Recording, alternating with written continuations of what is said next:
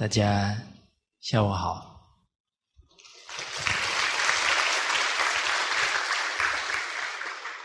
好，我们上一节课啊，主要谈啊两句啊京剧啊，融入之责在乎己而不在乎人啊。第二句是家人啊，这个卦里面呢，象曰啊，君子言有物而行有恒。那这两句话能不能解决我们现在所遇到的社会啊，或者是人与人的问题呢？哦，那我们现在来回答两个问题，看看能不能用这两句来回答。哦，啊，这里一位学友问到啊，我是一名家庭主妇。家有两位孩子啊，分别是十三、十四岁。因为小孩已不是小学时期，教他做什么就乖乖听话。孩子会有反驳啊，虽然全家都是学传统文化，但仍然不知道该如何做。啊，孩子该如何教导？虽然知道反求诸己，但仍不知该如何反求。哦，好，只知道自己又做错了，我应该如何下手？啊，想请老师能有明确的解答，告诉现在应该做什么，该怎么自立而利他。啊，学学生是直来直去的人，常常因为这样而犯错，也常因为好心告知人家学习《弟子规》，却反被指问我没有做到。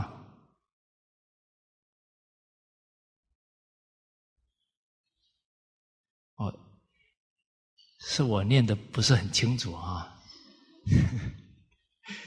啊，还请老师直言告知哈。大家有没有同样的问题？啊，我们来看一下啊，现在这个孩子十三四岁了，会反驳了。哦，我们还希望他像小时候听话，那是同一个人呢，都是你的孩子呢，为什么小时候听话，现在反驳？那小时候那个听话是真正心悦诚服的听话吗？哦，哦，这是值得思考的问题哦。哎，我们好像对父母也没有反驳，哦，都觉得爸爸讲的话很有道理，啊，甚至于父亲有时候在提醒我们，他都不是很强势，啊，他都有一个空间让你去反思。甚至有时候是看你出状况了，他才提醒点醒你啊，但是绝对不是挖苦你哦。啊，教育是要很有耐心的哦。啊，我们有那个“教”字啊，左边两个叉，那是身教；啊，右边手拿着一个树枝啊，那是耐性。啊，不厌其烦的提醒。刚刚家人卦讲的，假如我们都言有物，行有恒，孩子一生对我们的崇敬呢，不会消失，他不会反驳。所以我们在看事情啊，不能看表象。哦，他以前不会反驳，现在会反驳了。哦，首先，他反驳的时候一定不认同我们说的话，甚至是做的事。请问我们知道是什么吗？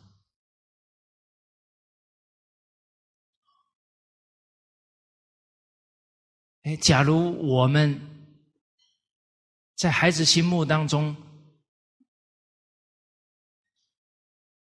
这些不好能去除掉，那是不是他对我们的信任还是会回来呢？啊，就是我们还是要了解孩子他内心到底在想什么。啊，你可能觉得他不成熟，不会想。那我们在他成长过程中有教他思考吗？有教他是非善恶邪正的判断吗？哦，这些都要教的呢。啊，我小时候也是在高雄市长大，啊，在一个大都会里面，也是有很多污染的东西。那我们为什么不受这些污染？那这无形当中都是父母给我们的一些价值判断哦。好，所以有这一些现象出现的时候，我们还是这个融入之责啊，还是要从自身思考起。不能看结果啊，要把原因找到。其实孩子会反驳啊，可能他已经觉得我们，呃，这些道理啊，他不能接受了，哦，或者我们长期是服人心不然，他以前那个听话呢，可能是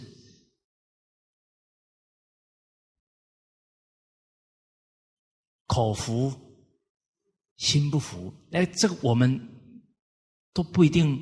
看得很清楚，所以就会觉得现在这些情况我们都不能接受。其实任何的情况它都不是偶然，它也不是一天形成的。我们的心有没有很细腻柔软的去判断、去感受孩子现在的状态？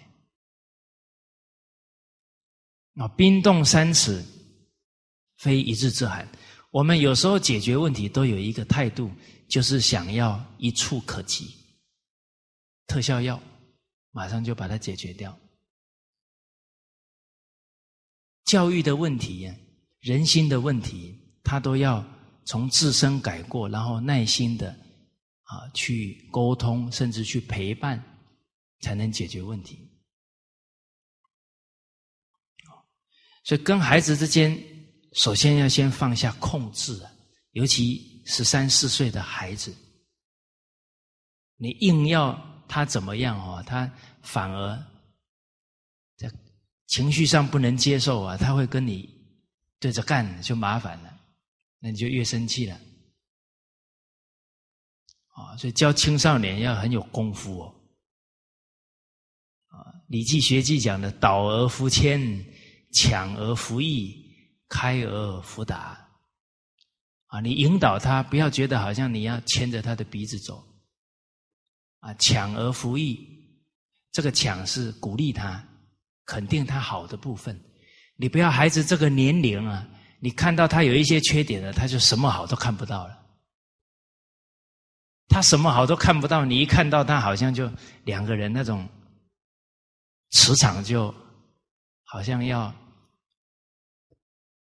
要有一场战争出现呢，好像那个武林高手两个人背着一把剑，看谁先出鞘，那种气氛就出来了。抢抢当中还是要长善，就是那个长善，他好的你还是要肯定他，不然呢，你全部脑子里记得都是他的不好，他可能就这个家都待不下去了。他觉得在你眼中好像他没有什么价值了。哦，开而弗达，这个开是启发他，而不是一套一套道理一直讲一直讲，哦，让他觉得很烦。啊，这个开始引导他讲一些话，点到为止，让他自己去想一想。哦好，当然这些要能够引导到正确的思想价值观，都跟我们深入经典、建立起我们自己的思想价值观是最重要的基础。哦，就像那一天，我跟一位啊教育界的朋友在谈，啊，他说现在社会问题这么多啊，还有很多灾难，啊，那痛苦也是一天，快乐也是一天，那我们就快乐一天吧，有没有道理？有哦，这样的话哦，似是而非了。请问，我刚刚这一段话讲完，大家对快乐的定义一不一样？都不一样呢。我们给人家讲完这句话，对方吸收什么？你知道吗？说不定他脑海里浮现起来就是那些玩乐呢。哦，你是在安慰他、引导他，反正痛苦也是一天，快乐也是一天，我们就快乐一天吧。哇，那那个人可能被你误导了，自己都不知道哦。所以，什么是快乐？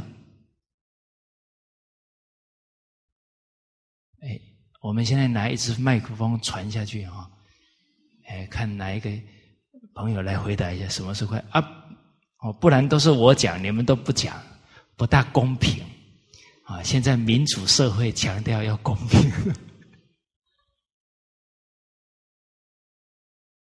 哎，你大家这些观念不清楚，你孩子随时出现一些思想要引导的时候，我们能够引导得了吗？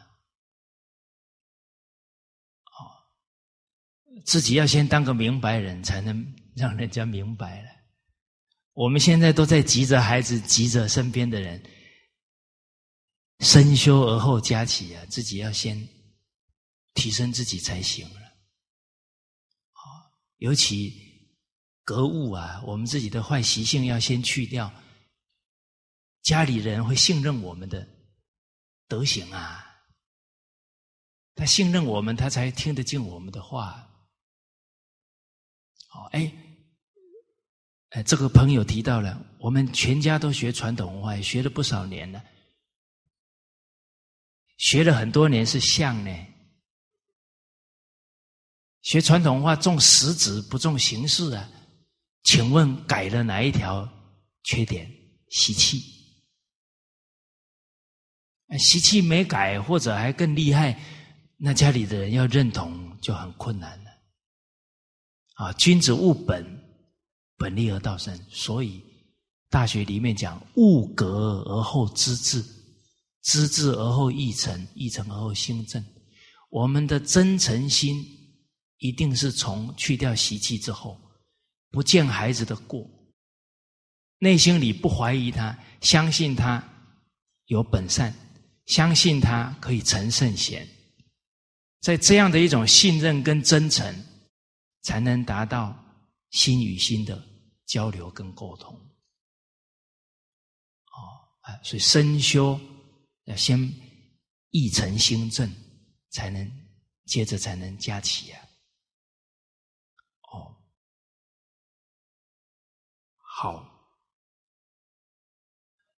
那我们刚刚讲到格物了，就是改过了。那怎么改过呢？从明白自己的过失在哪里开始了。啊，所以这一位朋友讲到，不知道该如何做啊，从改自己的过开始。啊，所以《了凡四训》里面讲改造命运，从改过。啊，改过迁善，哎，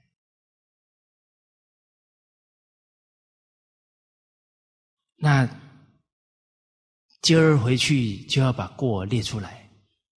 啊，然后怎么改要有具体的方法做法，都把它列出来，一条一条改。你说找不到呢？哦，那多读经，从读经当中找到，或者呢，看到别人有过的时候，马上想一想，我有没有跟他有同样的问题？哦，再来改。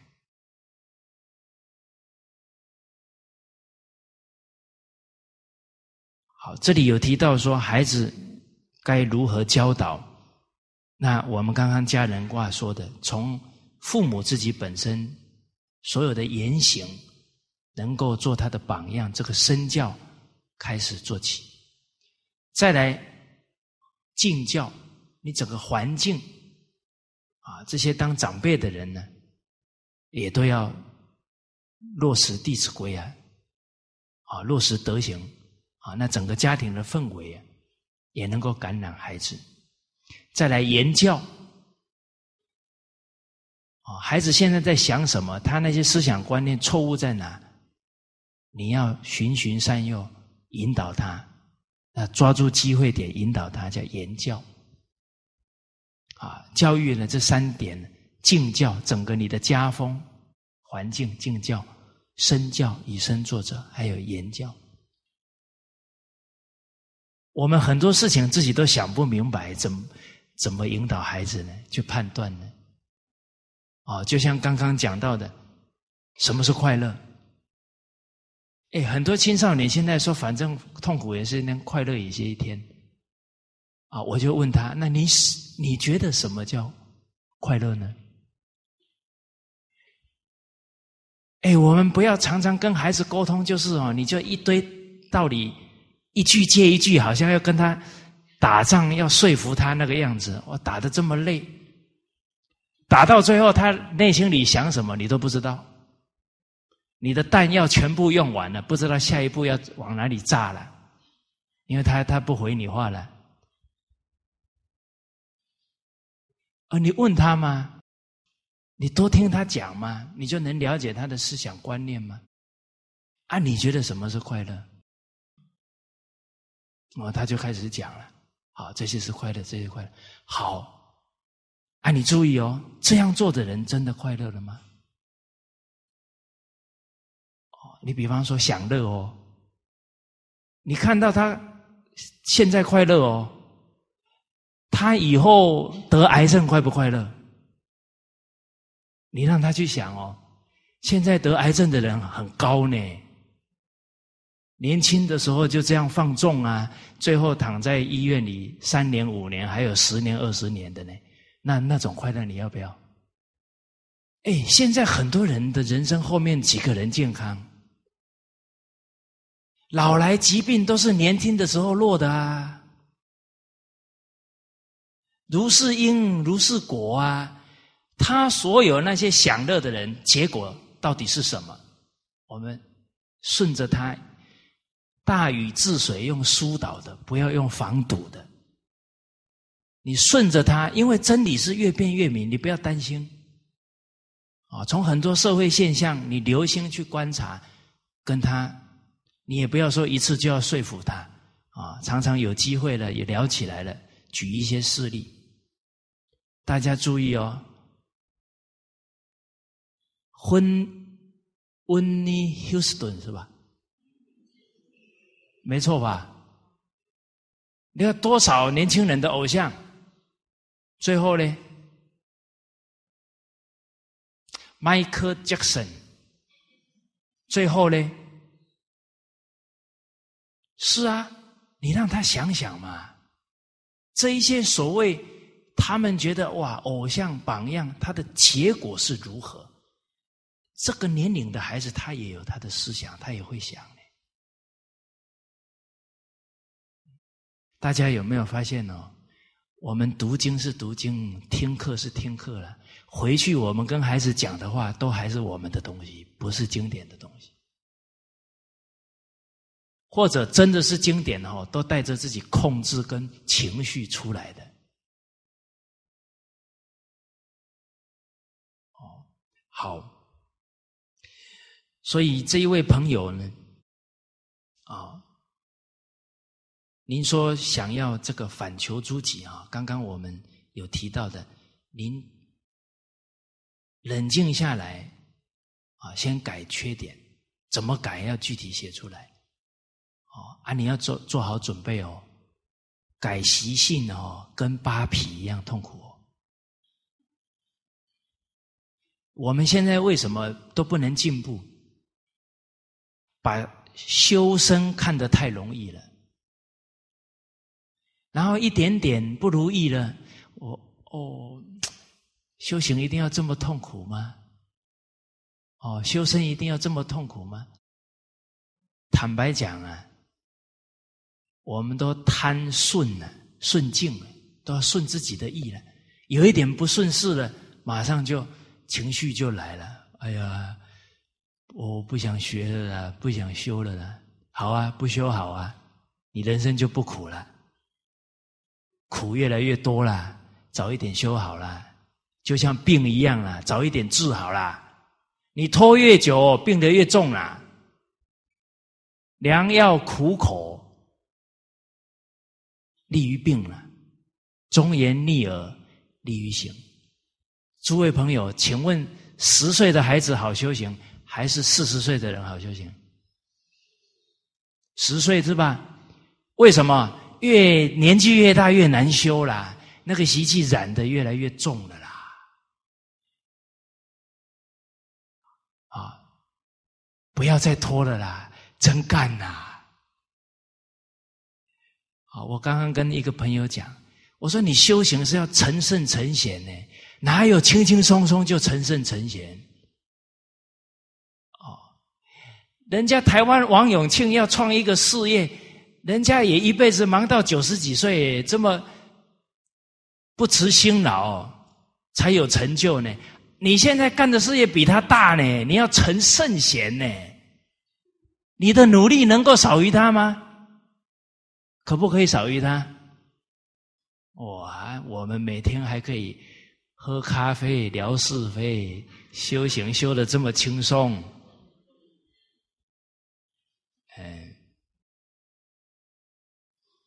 好，人那个错误的念头啊，没有到说我死都不怕，就怕这个念头不对。你没有这种决心跟毅力，想要把习性转过来，不大可能。可是你真下了，转过来了，你习气一放下，身心自在，你的喜悦就来了。你再去拿《论语》来读啊，不一样了。第一句话你就读懂了。学而时习之，不亦乐乎？哦，财色名食睡，这些欲望每天牵着我们走，我们是奴隶，很痛苦。你能放下它，任何一个东西，你就会觉得你越来越轻松自在，因为这些欲望控制不了你。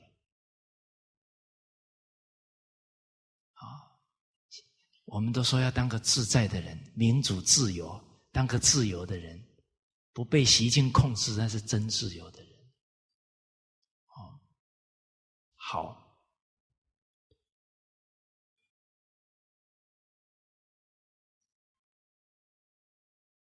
而我们的次第啊，是为人演说啊。您现在不要想着要去利他，啊，先自立。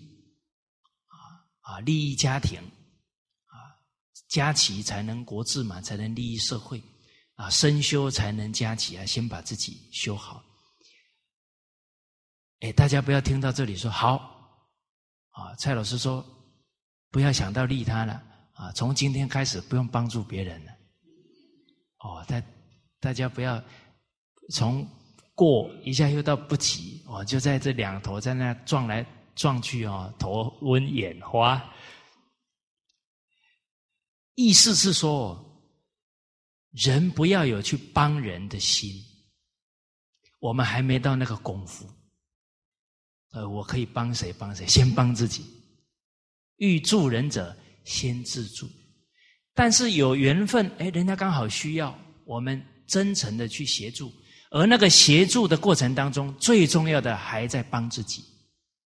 因为我们一去跟人互动，一定会发觉，哎，我有情绪哦，哇，这个这个嗔恨心这么重，不耐烦哦。哎，我一去帮人的时候，不能全心全意哦，还是都为自己考虑多。哎，去帮人的时候，哎，瞧不起人哦，那个态度很傲慢哦。是在刚好有缘分去协助人的时候，突然。借由这个机会去关照自己，这个起心动念有哪一些错误的习气，要把它改过来。利他也是在自利，也是在发掘自己的问题。这个叫立事，练自己的心。哦，那心有转呢，境才会转，境随心转。但是这个境要转哦，不要贪快。哦，因为贪快也是贪，然后会容易啊心浮气躁。一心浮气躁，脾气特别不容易控制得住，特别容易上火。啊，本来家里人还觉得，哎，太平日子过了三天五天呢，啊，我们火气一来，哇，他只能撑三天，撑五天，你的努力又化为乌有，人家又不信任了。哦，哦，因为感觉呀。我们在写这个问题的时候，自己的心在急了，有没有看到？看到没有？就从这一刻当下这个错误的心开始改起，要还。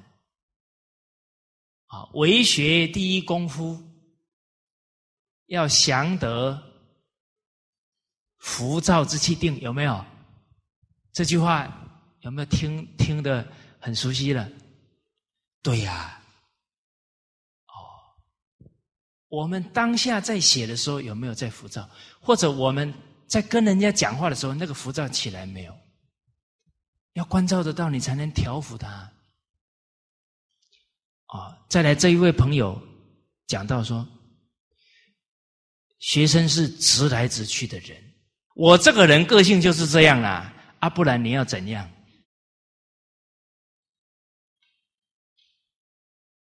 修行的人、修身的人，最重要的，先把个性去掉。没有个性，怎么样做能利益家人？怎么样做能利益对方？就这么做。没有个性，个性就是习气，就是烦恼啦。有个性怎么随缘就方？是不是上善若水啊？水没有个性啊？啊，他要依环境去融入啊。好，所以从这个叙述当中啊，我们自身还看不到直来直去是习气啊，是性格啦。哦，好像还说，不是有一句话说“直心是道场”吗？那这个你这个“直”跟那个“直”不一样啊。直心是道场，那个心是真心啊，是自诚心啊。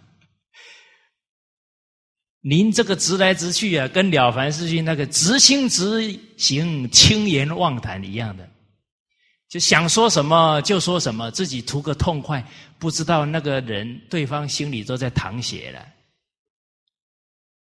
啊，出言要顺人心。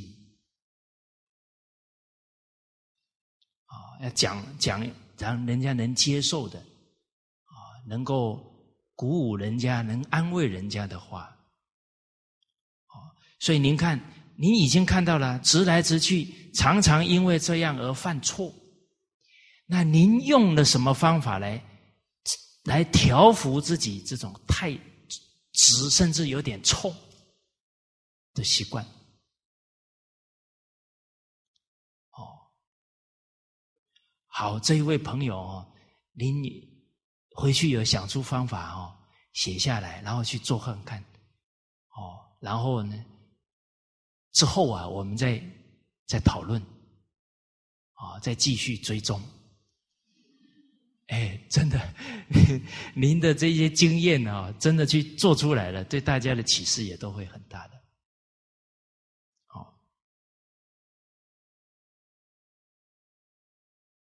哦，您当然，你好心告知人家学习《弟子规》，却反被质问，我没有做到，啊，有没有受伤的感觉？我好心呢，好心把这个介绍给你，让你家庭更好。你你你这个狗咬吕洞宾，不是好人心。大家看呐，人的心不能平啊，就是心呢没有办法回到一个很重要的态度啊，就是只有自己是学生，所有的人都是老师。孔子教了“三言行，必有我师焉”呢，择其善者而行之，其不善而者而改之啊。而且我觉得这个人很正直呢，他不怕得罪你哎，可贵啊！现在这个时代哦，人怕得罪人都不敢讲实话，都讲很好听的话，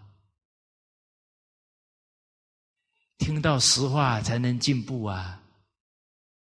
他给我们讲实话啊，你都没有做到，还出来推，破坏圣教的形象呢？是不是？哇，你听进去了，知耻近乎勇，是不是？啊，了凡四训马上想到要发此心，要发畏心，要发勇心，啊，你勇猛的心出来了。再来啊，你真的想要利益你？介绍的这些亲朋好友，你真想利益他？这一句话回来是给你动力呀！啊，我只要把自己学好了，他们就相信我了。可是我们的心指在哪里？有没有把它变成动力？变成什么？痛苦、沮丧，借拿给我拿酒来。我受伤了，我的好意被人家误解了，所有的烦恼有一个烦恼贼，就是我自我，把这个自我啊能看清楚，把它放下，常常想着我要怎么做才能真正利益身边的人，你烦恼都转成智慧了。了凡四训讲的。如斩毒树，直断其根。哦，何不以日日而发，夜夜而哉哉呀？你从根本把它砍掉了，就没有一天这么多的烦恼跟情绪呀。每天算一算有多少个？你们有没有算过？算不清楚啊。都是他在做主啊！这个烦恼贼啊，不要再认贼作父了，要恢复理智了。哦，好，我自己啊，从事教育工作，哎，遇到陈老师，减少很多摸索的机会。人生要有很多贵人呢，都跟我们自身有没有一种使命感有关系。我们现在是在追求身边人认同我是对的，认同我在学传统文化，还是真的要利益他们？我们难道只是要图一时间？心情的愉快跟情绪的好受吗？还是愿意听听真实的话，从根本做起，从格物、从修身、从正己，自然而然去化人做起来。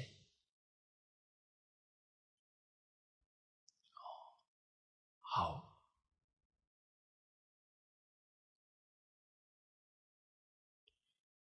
啊，其实我们跟大家聊那么多啊，就了解到啊，听经很重要。你道理不明白啊，真的不知道从哪里修起，所以还是要多听经啊。哦，我们现在的状况啊，古人是说三日不读经啊，面目可憎呢。我看我们现在哦，一天都撑不过去，一天不听经不读经哦，哇，那脑子里很多胡思乱想，一些烦恼通通都冒起来了。这是我们的现实状况。哦，就好像一个人病得很重了哦，你一天不吃药都不行了，而且要下猛药。什么是猛药？精进，你不能有一刻不精进。哦，啊，随时有时间就用功，就读书。再来呢，处事待人，时时提醒自己，这颗心不能离开真诚慈悲，不能离开恭敬、谦虚这些正确的心态。这才是，这也在用功哦。你随随时在。善观自己的这一颗心哦，好，再来，这个听经啊，最好能有三五个同参道友，不然独学而无友啊，则孤陋而寡闻。现在人听哦，都顺着自己的意思啊，把经典的意思都解错了。为什么呢？人现在我执很厉害。尤其有一个习性啊，喜欢逃避，不敢面对问题，然后所有的经典变成什么呢？变成他的借口。明明是要逃避哦，然后就说：“啊，那经典不是怎么说吗？啊，那个师长不是说怎样怎样吗？”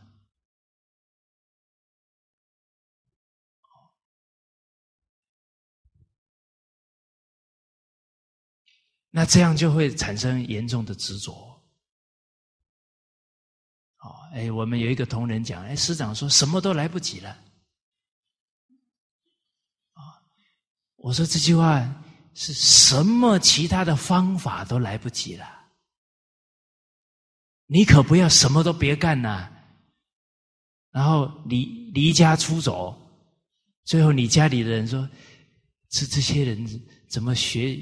学传统文化学成这个样子了，你说这师长说的呢？完了，你是自己逃避不好好在当下修行了，还拿师长的话来当借口了吗？很多这种情况啊，人真的很难看到自己在逃避，不敢面对挑战，不敢承担责任。看不出来越挫越勇，看不出来百折不挠。哦，所以修行第一关呢，打破自欺，不要欺骗自己。哦，这个念头错了，一定要看得到，一定要把它改掉。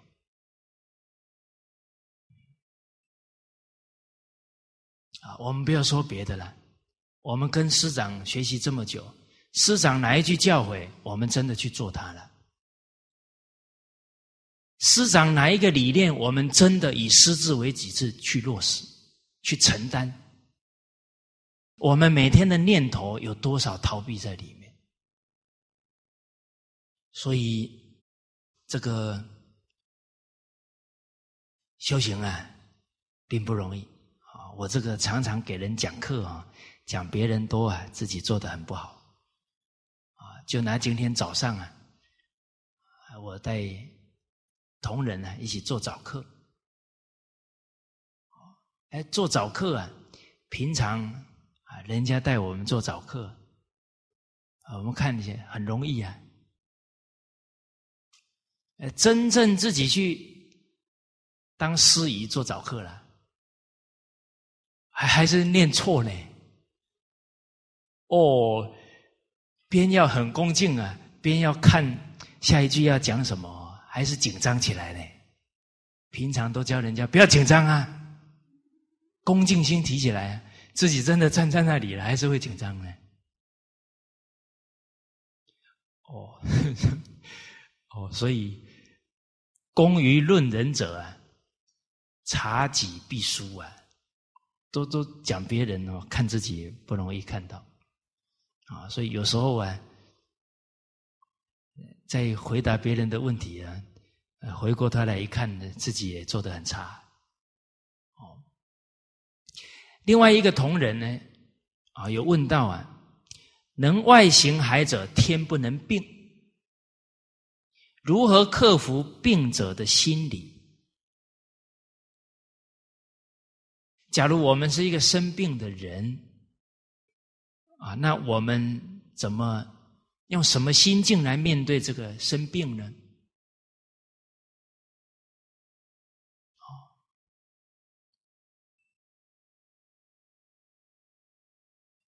这个事出世间呢，所有的事情啊，不离两个字啊，叫因果。哦，哎，我们现在身体不好啊，一定有原因。哦，身体健康是结果啊，身体健康的原因是什么呢？无微不施，得健康长寿。我们看许哲女士，她。老人家一百一十四岁哈，他都是为别人想啊，他不生病他都是做无微不施啊。师长也是都为大众想啊，他无微不施啊，得健康长寿。所以我们是深信因果了，我们自己生病啊，就不会埋怨啊，不会有怨天尤人的。这些思想，哦，因为一怨天尤人哦，病会越来越严重哦。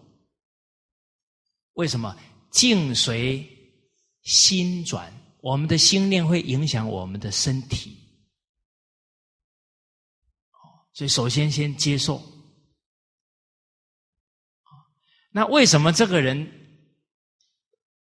外形海了，他不去想这个身体了，反而不会生病呢？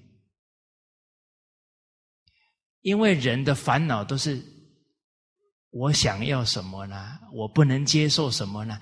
都是为这个自己想，或或或为这个身体的享受去想，所以想了很多这些烦恼的事情啊。烦恼是最消耗能量的。哦，你大家注意看哦，那个义工哦，从早做到晚。他很喜欢做这个事情，他很喜欢帮助人，然后从早忙到晚上了。你问他：“哎呀，休息一下还不累不累？”啊，人没有心理负担的时候，不怎么耗能量。啊，心里一大堆牵挂啦、烦恼了，那个最耗能量。哦，所以为什么不想自己的能够健康，就是这个道理。我们曾经听过一些真实的例子，本来得癌症了，只想到几个月的命了，好做义工吧，哦，反正只剩这几个月了，就全部世间的贪求都放下了，就去做义工，啊，半年以后没有癌症了，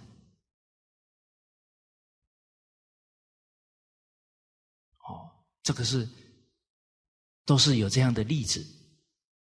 所以，近代科学家讲念力的秘密啊，这一本书啊，是很多世界知名的大学他们的科学家研究出来的啊。他们提到一个重要的观点呢，这几十年来啊，啊，近代的科学家有一个误区，就是他把精神跟物质分开来了。这是一个很大的研究上的偏颇掉。其实精神跟物质不能分开。哎，人的心情好，身体就好啊。人逢喜事，精神爽啊。忧能使人。我们这些传统的这些教诲，就能证明精神跟物质怎么可以分开呢？哦，所以科学家一分开了，那个研究路线就偏颇的很严重了。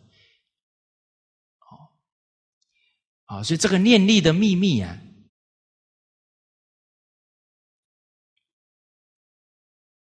强调一个重点：以心控物。这个心能控制物质啊。首先，离我们最近的就是这一个身体啊。你的心情好，你的心无私，你的身体就慢慢越来越好了啊。甚至于啊，这个念力的秘密里面讲到，一个简单的意念似乎拥有改变我们世界的力量啊！就人的这个意念呢，就可以改变世界的力量。好，他提到呢，群体的念力啊，说不定可以逆转潮流，带来这个星球的修复和更新。啊，想要改变世界，我们只需要同心合力就能办到。前提大家要相信，大家相信吗？我感觉现在的人要相信东西很不容易。哦，哎，经典已经讲了，不一定相信，还得科学家讲。哎，科学家证明可以相信。这一本书里面还提到呢，这个马赫西先生呢，他有提到啊，地球人口的百分之一的平方根的人口啊，他能好好的修行啊，就能影响整个地球啊，影响整个世界啊，整个地球。百分之一人口的平方根是八千零八十四个人，啊，哎，我们马来西亚的华人有多少？不少哦，这八千零八十四个人，哎，就能这个改变世界哦。反正啊，八千零八十三个人是谁不管，其中一定有一个人是谁？自己哦，念力力量很大哦，可以改变整个地星球的修复哦。这个是科学家研究出来的。我们能用心听懂，我们这一生要挽救这个世界的劫难。再来，从那里做起，从每一个念头做起，都要是善念，不能再起恶念。好，书上又提到哦，人体的构造与天线啊的电视收收讯的那个天线有某些相似之处，是看不见信息的一个接受器。每一个人是一个接收器哦，而且还是信号的发送者。我们每天吸收讯息哦，每天也在发讯息哦。好，来，诸位学长，你今天是一天收的讯息好不好？啊，好不好看脸就知道了。啊，假如这个脸色很灰暗啊。可能收到不是很好的讯息，啊，所以这一段话就提醒我们了：人每天要接受什么是自己决定的，啊，所以《弟子规》说：“能亲人无限好。”你你不要去接触社会的污染。再来呢，我们是发送器呢，我们要发送什么给人家？哇，这个发送不好了，都是造孽呢，是不是？哎，所以这这里读懂了，有良心的人哦，连念头都很注意了。我的念头不能变成障碍别人的负能量，不能变成这个。地球毁灭的能量，哎，这个就有责任心了。好，哦，所以回回来呀，我们的意念没有自私自利，都是利他的，这个就是无畏布施了。我们能想到每个念头啊，别人都可以收得到，我一定要起好的念头，这都是无畏布施了，利人又。利己，因为每一个念头首先利益的就是自己八十兆的细胞，所以真理是什么？利人绝对利己了。好，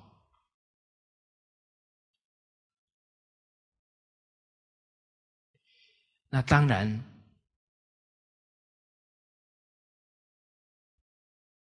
我们的病什么时候会好？不要去想，想又是妄念，是吧？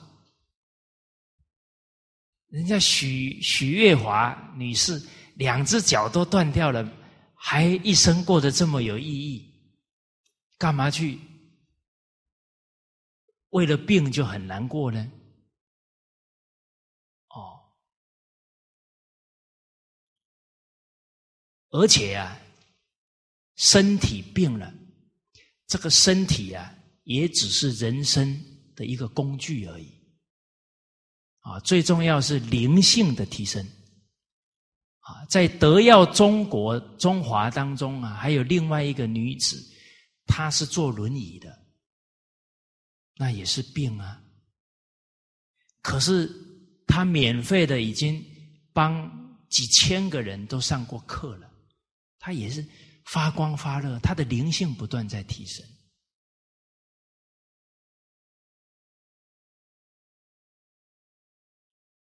日本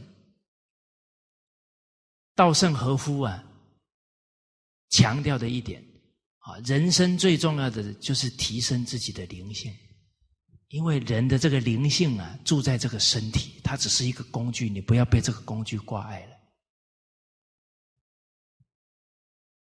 西方有一句话叫做“我思故我在”，啊，他这一句话了解到啊，身体不是我，啊，能思想的那个是我。可是问题是，那个思是不是正知正见？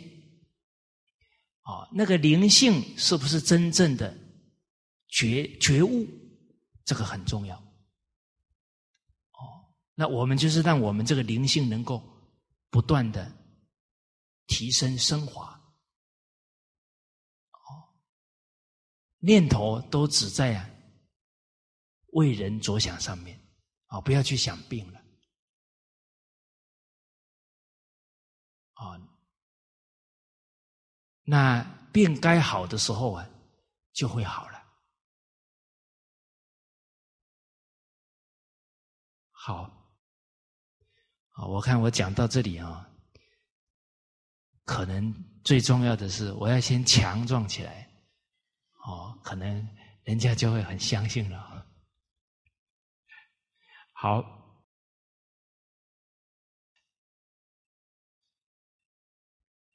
你们学传统文化要越学越健康，OK？哎，那你们去做榜样。当然，我也要努力做了哈，啊，不过功夫不够，啊，你智慧还不够啊，要处理一些事情啊，难免呢，这个思虑多了啊，开口神气散，思多血气衰，啊，我我还没到这个无私无我的境界，所以一开口还得神气散。思思想多了呢，这个耗血气。好，啊，这个问题啊，就先跟大家交流到这里。其实我们是在讲呢，所有的问题啊，还是在很多理没有想通，理得啊，其实心就安了。因为现在社会现象啊很多会让人家觉得不能接受，因为太多人做错了。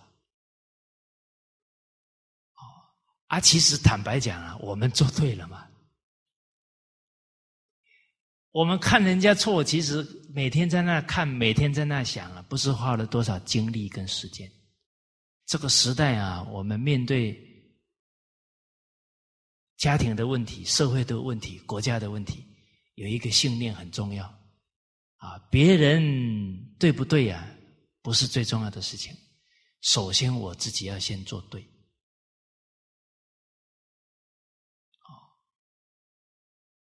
这个也是我们正己里面呢刚学完不久的，一百一十三句：君子有诸己，而后求诸人；无诸己，而后非诸人。我们自己这些对的事情、好的德行，我们先做到了。才能去带动别人做到这些不好的恶习，我们先去掉了，才能够带动别人把这个恶习去掉。好，这个是我们要用心的地方。啊，叫子贡啊，在批评人。啊，孔子告诉他，啊。是啊，你很贤德了吗？啊，假如是我啊，我用功提升自己啊，都时间都不够了，哪有像你还有这么多时间去批评别人？哦，那家庭的问题、社会的问题，要不要尽力？要好，第一个把自己做好了，再来，你说那个政治人物不对啊？啊！你要去利益他，要有缘呐，是不是？啊，没有缘，我们每天在那里，他不对，气死我了！哇，你在气的时候，你也不在道中呢，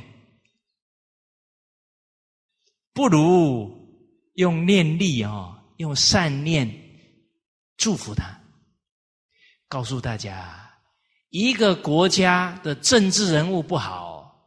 跟老百姓的福报有关系呀，这都是招感呢。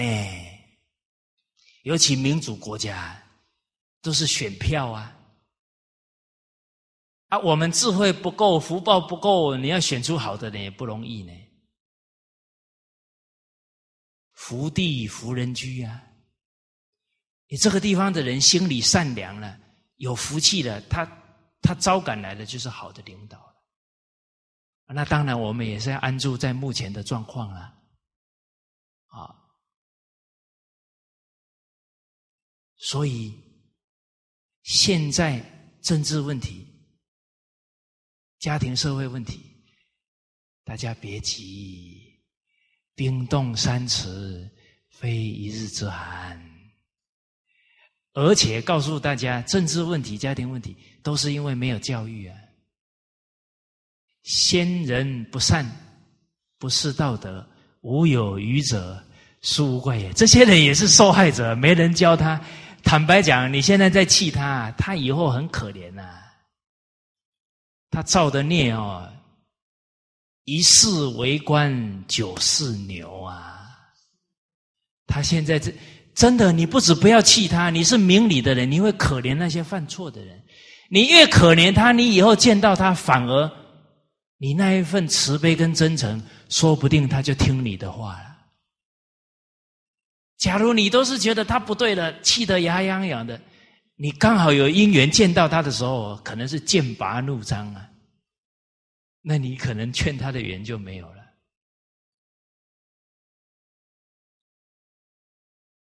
好，所以同志们、同胞们，一个社会的伦理道德要复兴啊，没有三到五代人的努力啊，是很难达到的。所以面对这样的目前的情况啊，我们要有包容的心，要有怜悯的心，要有使命感，都从自己先做起。而你真的有那一份要利益这一些，你觉得这些政治人物啊，或者这些公众人物，你真的有那个慈悲心、那个念力去发，真的有机会哦，你会遇到这样的人哦。念力是很厉害的哦。我给大家分享一个真实的例子哦。我当时候在台湾看报纸啊，看到那个法轮功。为了练法轮功哦，自焚呢，我说哇，吓死了！这些人哦，我不如他们。他们向道之心可以连命都没有了啊！我用功一下还在那里，哇，好累哦，先睡觉吧。哎，我不如他，他那个向道之心不如他，只是他没有遇到正法，他遇到邪法。那邪的东西没人教他判断啊？那老师你有没有教他呢？父母你有没有教他呢？哦，国家你有没有教他？这个都要思考啊！不能发现问题，你就是指责。哦，结果我刚好有因缘呢，到海口去跟大家分享《弟子规》。后来我才知道了，我是后来才知道的。在教室里面哦，有一半都以前练过法轮功转过来的 哦，人有时候后知后觉啊，也不错啊，不然会自己在那里先紧张。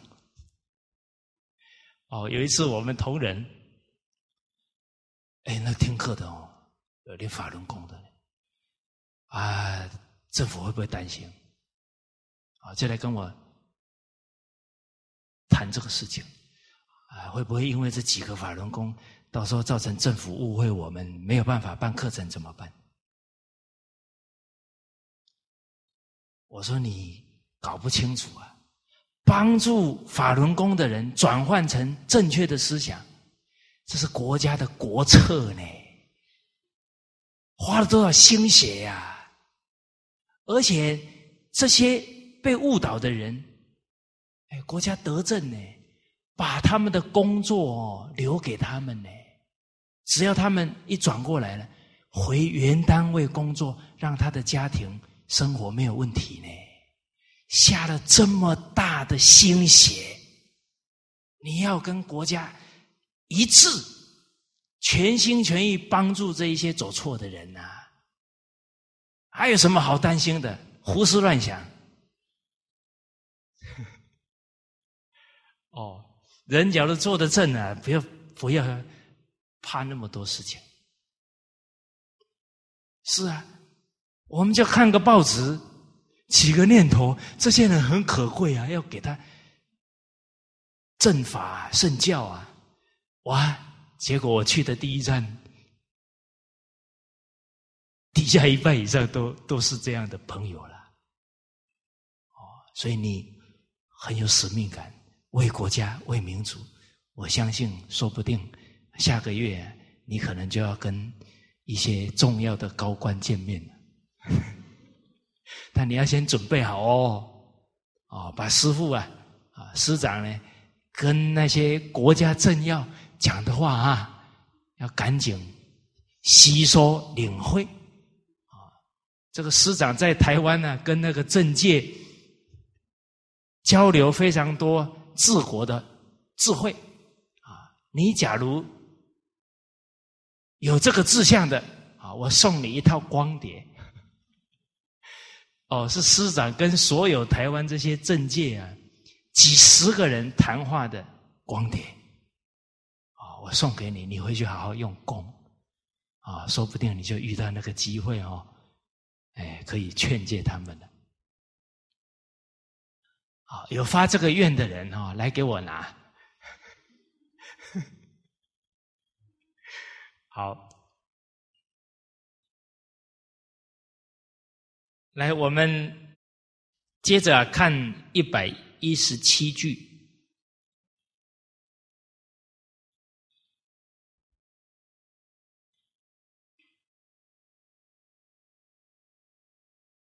在君臣关系当中啊。我特别佩服啊，史游啊，史瑜啊，他劝卫灵公啊，卫灵公用了奸臣李子霞，你看他一直劝，一直劝，一直劝，到死他没有埋怨君王，他怎么样？他说是我没有敬重，所以交代他的孩子不能把他的棺木放在正厅。后来卫灵公去吊唁，哇，很生气啊！你这个不孝子啊，怎么把你父亲的棺木放在那个窗户底下，没有放在正厅？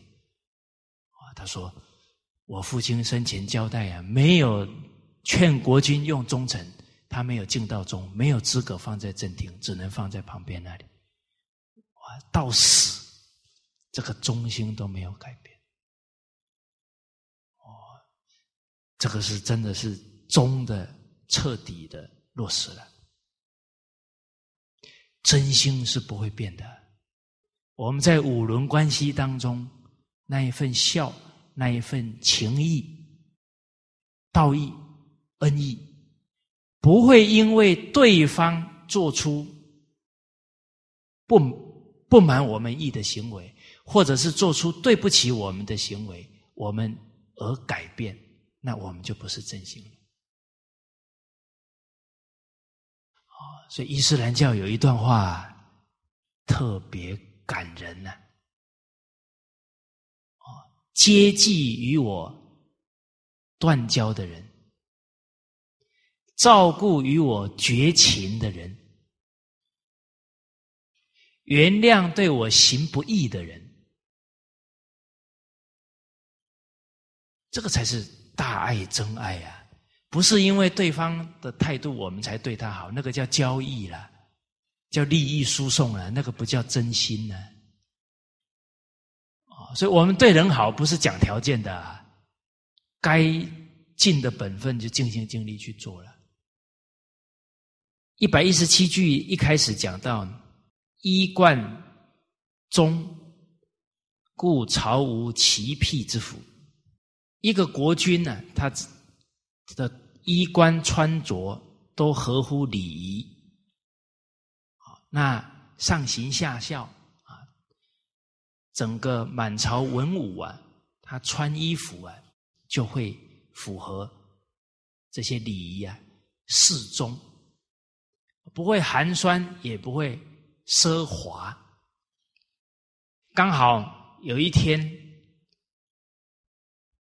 齐齐景公啊，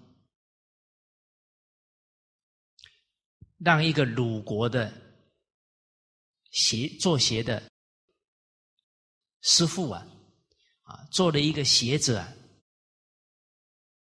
做的很大，鞋带啊是黄金做的，然后装饰啊是以银子做的。然后上面还吊着珠宝，啊，鞋子的前面还镶了一个玉石，哦，然后做做了这么一双鞋子，而且是冬天，大家想象一下啊，冬天穿那个鞋子，上面有金有银。有珠宝，还有玉，哇，那不冷冰冰的。结果晏子进进到朝堂，那景公啊想上前去迎啊，不好不好走路。结果呢，一看到晏子，晏子走过来，景公问他天气冷不冷？这个燕子哦，很智慧，很很厉害。景公每一句话啊，他都可以变成呢劝谏其景公最重要的一个，好像一个引一一个机会点，就把它转过来了。哦，大家有没有印象？我们之前讲过的故事啊，有一有一次景公出去看到。上山看到老虎吗？啊，到那个沼泽地方看到蛇吗？哎呀，我今天看到这些东西很不吉祥啊！哦，燕子马上说：“不吉祥哦，有三啊，有贤而不知，亦不祥。”你看，马上抓着这个机会，把最重要的治国理念告诉他：啊，知而不能用，恶不祥。啊，用而不能认，山不响。啊，这个才是不吉祥啊！老虎本来就住在山上啊，那个蛇本来那个就是他家嘛，你看到它很正常啊。你跑到他家去了，当然看到他吗？我们呢听了这个故事啊，要体会到这些圣贤人无时不刻啊，不把成就君王的德行。还有能真正为人民谋福祉，他没有一时一刻忘记这一件事情。这个精神啊，是我们的学处啊。他就是有这样的慈悲，才能有这样的智慧啊。哦，所以他马上，齐景公问他天气是不是很冷，他马上说：“呃，老祖宗有教导啊。”天气冷要做轻又暖的衣服，啊，天气热了要做轻又凉爽的衣服，轻又暖呐。你现在这个鞋子这么重，而且上面这些东西冰冰的，根本就不符合养生之道，所以你穿这个身体会不好。这一个做鞋的。工人第一个罪业，让我的国君不健康，第一罪。啊，第二罪，我的国君穿鞋子都不符合规矩，不符合礼仪，让朝廷让我们国家这一些臣子们呢都看笑话，他第二条罪过。第三，的老百姓知道了。我们的国君穿一双鞋子花了几百万啊，几几百两银子还是多少钱？老百姓会多么的埋怨呐！我们的民脂民膏就做成一双鞋子，你让国君都被人民埋怨，第三条重罪，一定要治罪。啊！齐景公听听了，放了他了，放了他了。晏子马上说：“不能放。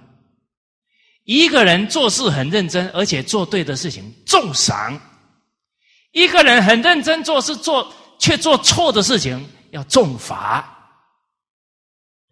哦，而且他们哦，在讲话都引经据典。啊，国君不得不服，马上下动作。哦。就把那个鲁国的工人呢赶出国界，不能进来，哎，不发签证给他了。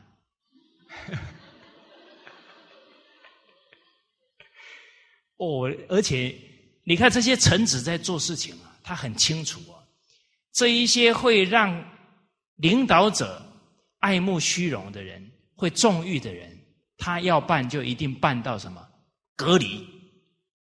因为他知道领导的定力不够，所以为人人能爱人能恶人哦。那些该隔离的人，他真隔离，那是真慈悲哦。不然国君堕落了，全国老百姓都遭殃了。所以管仲那个时候知道三个人很恐怖啊，都不让他见齐景公啊，把他隔离开来啊。死的时候还劝齐景公啊，这三个人你可不能接近哦。最后齐景公没有听，哇，完了，三个佞臣来，最后死无葬身之地，死了一百多天的尸体才被发现。哦，好，谁有没有远离这些不好的人呢？先别管，我们有没有远离？每天还有没有看电视？看一看污染一大堆，有没有看？电脑里面不该看的，哦，现在哦，修行真不容易呢。啊，你只要没点定力哦，他砰就跑一个东西出来，你一进去哇，完了，多看一秒两秒都是污染，因为它是暴力色情这些东西，哇，你一看就印上去了，所以一定要练一个功夫，视而不见。那个跑出来的，你只看到右上角那个叉叉，其他都看不见。哎，这功夫练得成的，你真的自爱哦，你就会想方法啦。人就是哦，忍不住那个贪，才会想不出方法，不然真的有方法。好，方法是从孝心出来的，方法是从自爱出来的，方法是从爱人的心出来的。好，所以，好，这个燕子抓住每一个机会点呢，实实在在讲啊，解除了国家的危机，也解除了景公的危机。因为这个景公假如以此为号啊，哇，那又开始在那重视这整个服装啊、外在呀，那又不知道要花多少钱。马上把它导正，啊，接着讲呢，所说的话都符合道义啊，啊，故臣下呢无未上之报，做的都是啊光明正大的事业，啊，讲的都是这些道义的教诲啊，啊，上行下效啊，啊，感染。整个团体当然就不会啊，团体不会有撒谎啊啊，或者是虚伪、谄媚啊这些事情出现的。孔子在《论语》当中有一段话啊，有提到啊：“上好礼，则民不敢不敬；啊，上好义，则民不敢不服。”上好信，则民不敢不用情。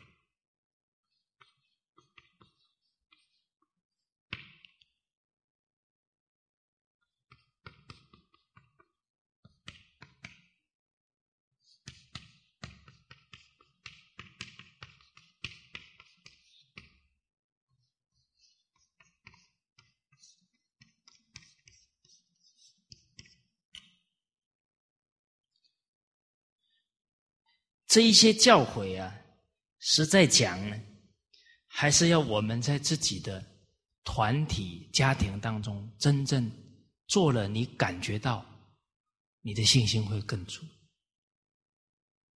我们在上位的人真的好礼啊，一举一动都符合礼敬，自然而然啊，孩子啊，底下的人。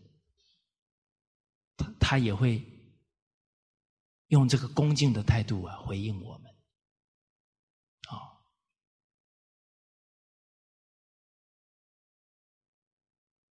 好，啊，这里讲上好义啊，都是讲情义道义的，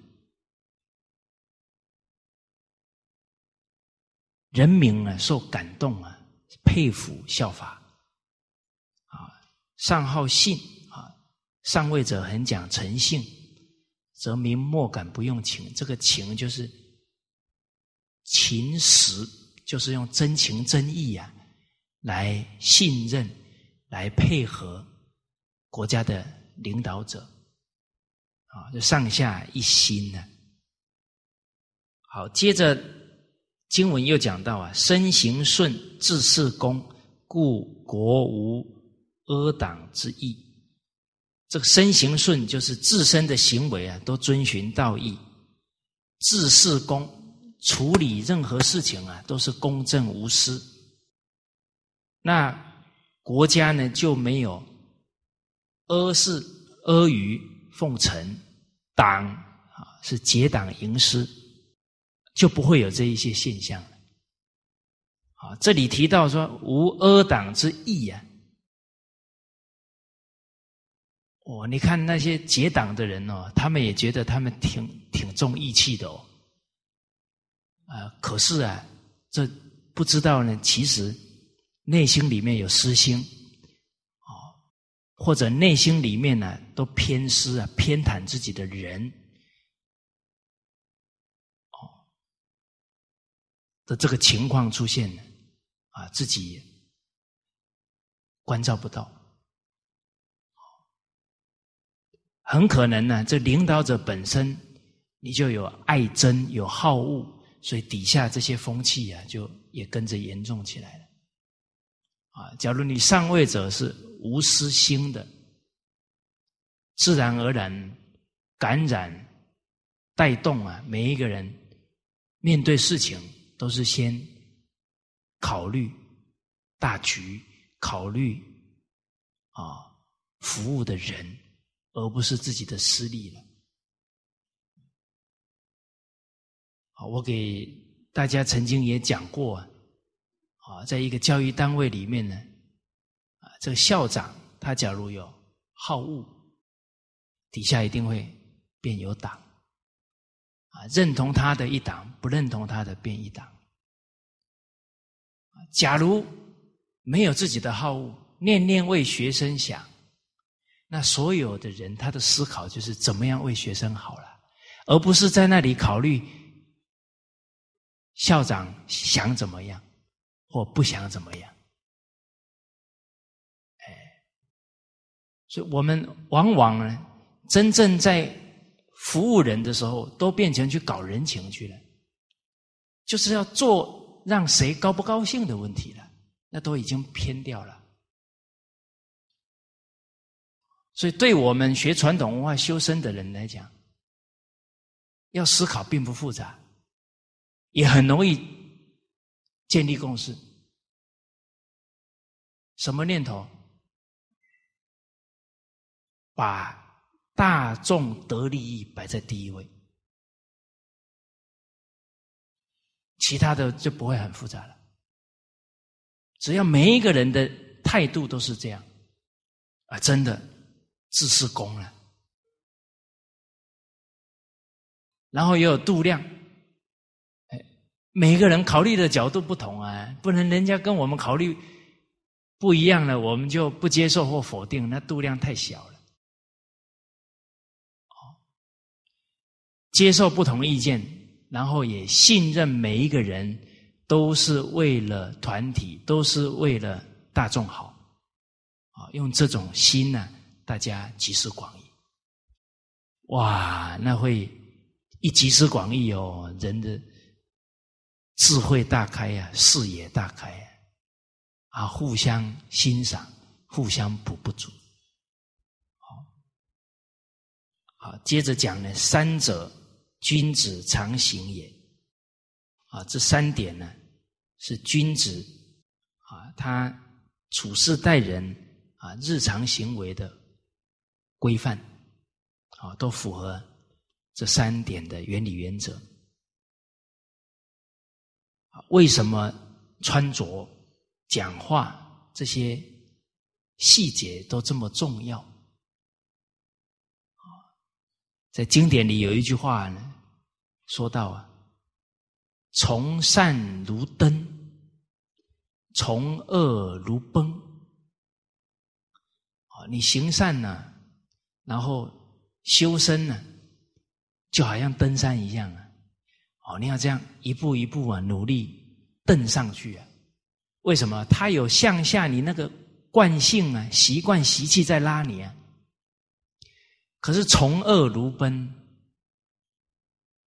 这些不好的风气、不好的行为，你只要一污染，顺着它走了，就像那个爬山没有踩好啊，哗一下就滑下去了。很多人在农村成长二十几年，一出社会啊，没两个月就变得很多了。啊，他德行根基不够啊，哇，那被社会的风气染着的速度会很快的。所以从这些地方看出，古人他慎重啊，是有他的道理的。好，好，最后我们看呢，这个一百一十八句提到呢，啊，这个是正极最后一句啊。故身无小而不闻，行无隐而不行，欲在山而牧草嫩，渊生珠而牙不枯，为善积也，安有不闻者乎？这一句呢，主要的啊，一个人他能留下好的名誉呀。都是操之在己的，啊，这一生能不能活得有意义、有价值，啊，名留千古，完全呢是掌握在自己手上，啊，自己真的下功夫在德行上，啊，一定啊可以啊有好的榜样啊流传给后世，啊，所谓。人死留名啊，豹死啊啊，虎死留皮啊，是虎还是豹？哦哦，暴死流皮啊。好，我们看到声音无论多细小啊，啊，一旦发出来了啊，一定能够啊让人家听闻。啊，德行很好啊！啊，纵使他是住在山里面呢，隐居啊，啊，一旦他是真实的学问，那他会流露出来啊，也能首先呢感染到他跟他有缘的人，啊，来向他学习。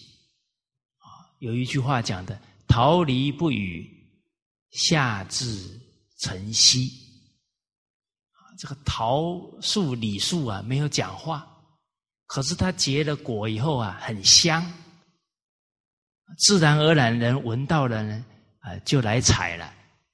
啊啊，有人来采了，这路一直走，一直走啊，这条小路不就走出来了吗？所以叫桃李不语，下至晨曦。啊，这个其实就是人只要有德行了，哦，一定呢能感感得一些仰慕圣教的人呢来求学。接着讲到呢。宝玉蕴藏在山中啊，这个山上的草木都得到滋润了。这个芽生珠呢，深潭里生的珍珠，这个整个牙崖岸呢就不会干枯。这两个碧玉啊，就是有德行的人在那里啊，这一方的人民啊都会受益的。啊，我们之前讲的一些故事啊，新公益。啊，那个地方本来父母生病了，都把他们扛出去啊，都不治的。那新公益把他搬到自己的办公的地方，把他们都治好啊，然后再把这些老百姓找来，让他们把自己的父母亲人带回去啊，然后再劝告他们。哇，你说这样的有德之人在这个地方啊。这个地方都受益啊！他这么做了，难怪我们现在读得到他的风范啊，叫为善积呀。千几千年之后，还是能听到啊他的风范他的榜样的。好那今天呢先跟大家交流到这里。好谢谢大家。